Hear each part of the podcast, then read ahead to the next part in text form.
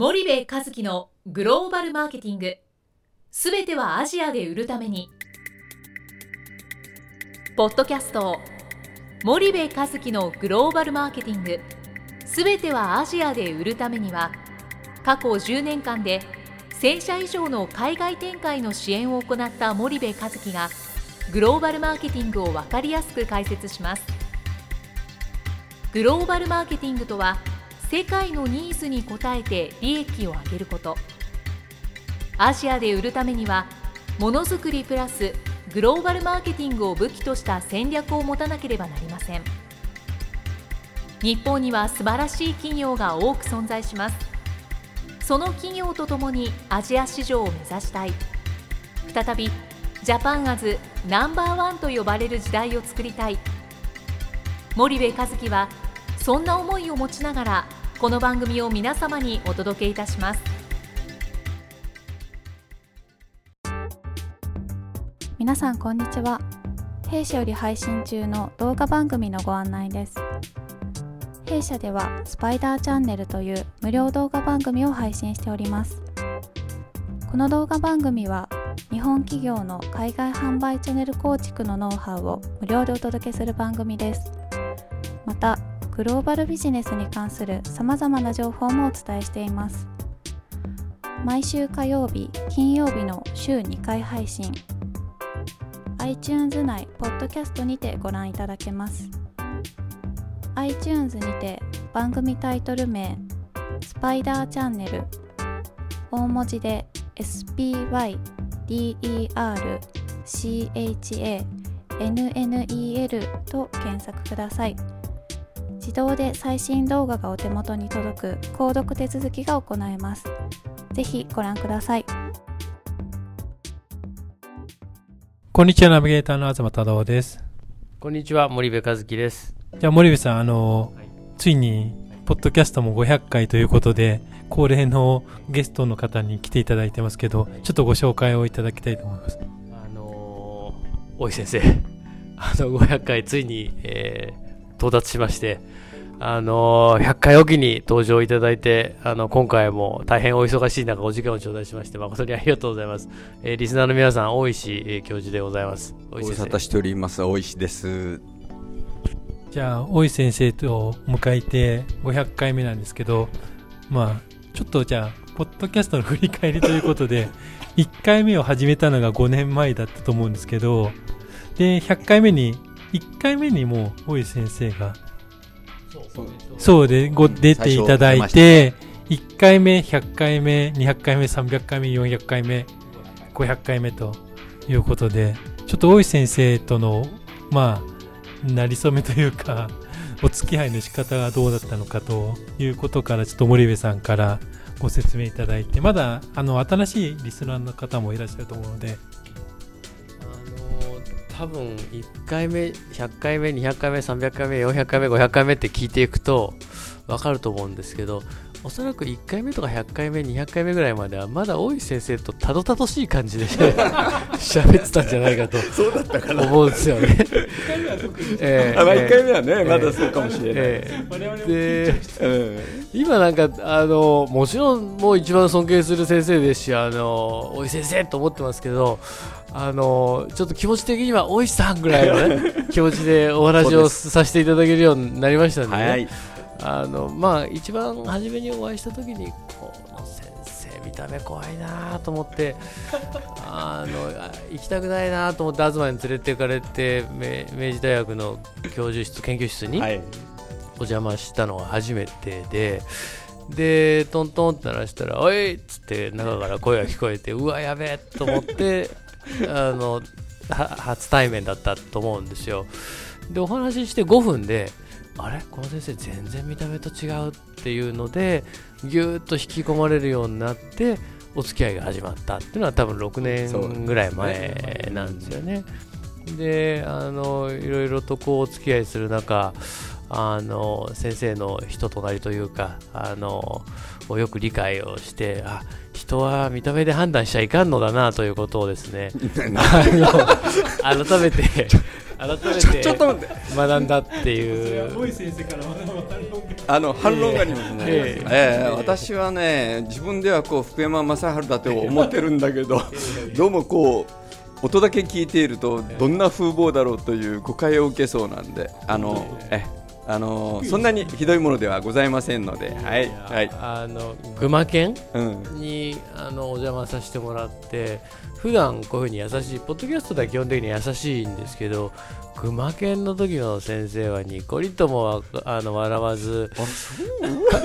あの各企業の偉いさんあの呼び出してねあのただでいろいろ喋らせてはい。でその後ダメ出しするっていうねなんかとてつもないあのこ講座セミナーですかねあれはね、ええ。研究会。で100人以上来てますよね毎回ね。いやいやもう200 200人ぐらいか。超え。てますね200人以上毎回来てて。でえっと立ち見が出てるじゃないですか、はで今メンバーがい、2500を超えてますね。すごいな。30か40いってますね。多分僕先生にお会いした時は1000人行ってないかかもしれない。あの毎日一人のペースですから1年に300人から350人ぐらい増えてるうからわすごいな。この5年間でだから1500あやっぱりそうそう1000人前後だったと。あー5年前は。なるほどうね、ん。いやだからそんなんでまあ怖いなと思ってたんですけど こう6年も経つとですねあの人は見た目で判断しちゃいかんって親に言われるじゃないですか。親に言われて育っているのでそういうふうに思っているんですけどそれをこう実感するっていうのはねなかなかないんですけどあの大体見た目通りなんでね人って、なんで大井先生違ったなと思って、まあ、そこから好きになって先生の本買って読んだりとかあの一緒にいろいろさせてもらったりっていうそんな振り返りだったんじゃないかなと思います。いやいや。あのちょっと大井先生からもう少し。一方的にねあの森部社長は極めてハンサムで、えー紳士的なんですけど私と並ぶと、まあ、美女と野獣じゃないけどねハンサムボーイとどっかのその芸能人と、えー野獣みたいな感じになっちゃうんですけど、まあ、なかなかあの考え方が気があってそれからお互いにその東南アジアを中心としたこのチャンネル問題というところが共通していると、まあ、いうところで意気投合してあのやっているというところですよね。もう、ね、あのあちこちで一緒に講演をしたりあのやっていますけども、えはいそうですね。あの大変、えー勉強させてもらってます。もうえじゃああのそろそろ先生本題に行きたいと思うんですけどあのこの100回記念ーはい。あ500回記念あの何も考えてなくてですねえーアドリブで行こうかなと思ってて、はいはい。先生の最近のそのトレンドといいますかあ気になってることといいますか楽しかったことといいますかあんまりプライベートな話されてもあれなんですけども グローバルビジネスというくくりの中でなんかこうトレンド的な話があればリスナーの皆さんも、あの聞きたいんじゃないかなと思いましてですね。あえてすみません。何も考えないで参ったという。この2、3年、非常にあの急激に増えてきたのは、はい。B2B 企業と中小企業からの依頼ですね。うんなるほど、昨日は NEC と NTT コミュニケーションズに行ってたんですが、はい。先週は9社あの、まあ、あるいは団体からの訪問なりがあってですね、まあ、うんへー。企業に、まあ、話しに行ったのもあるんですが、はい。はでまあ、中小企業の団体からの、まあ、講演依頼があったり、うん。で私が行って聞いてすごく面白い話もたくさんあったりしてですね、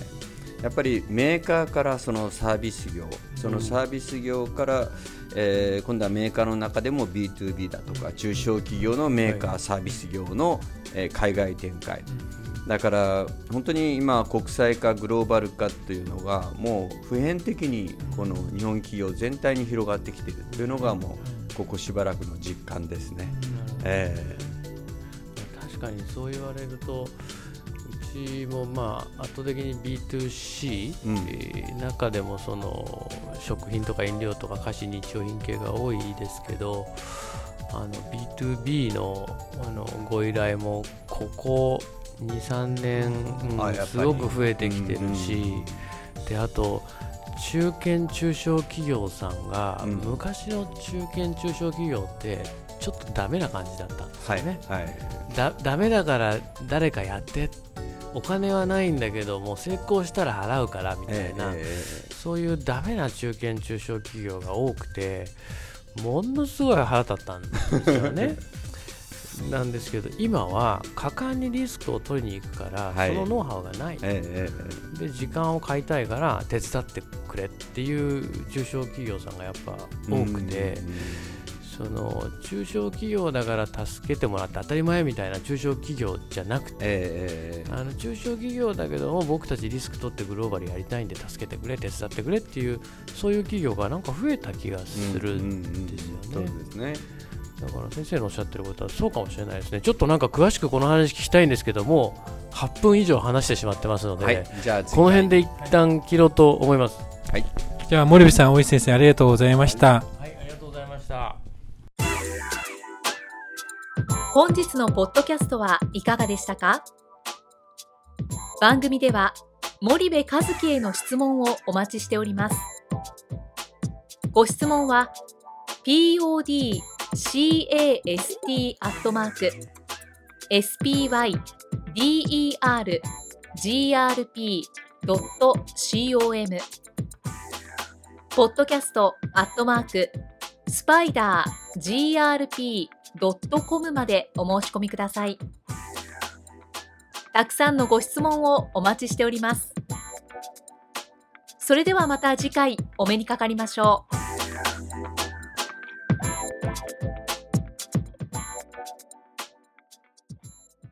森部和樹のグローバルマーケティング。この番組はスパイダーグループの提供によりお送りしました。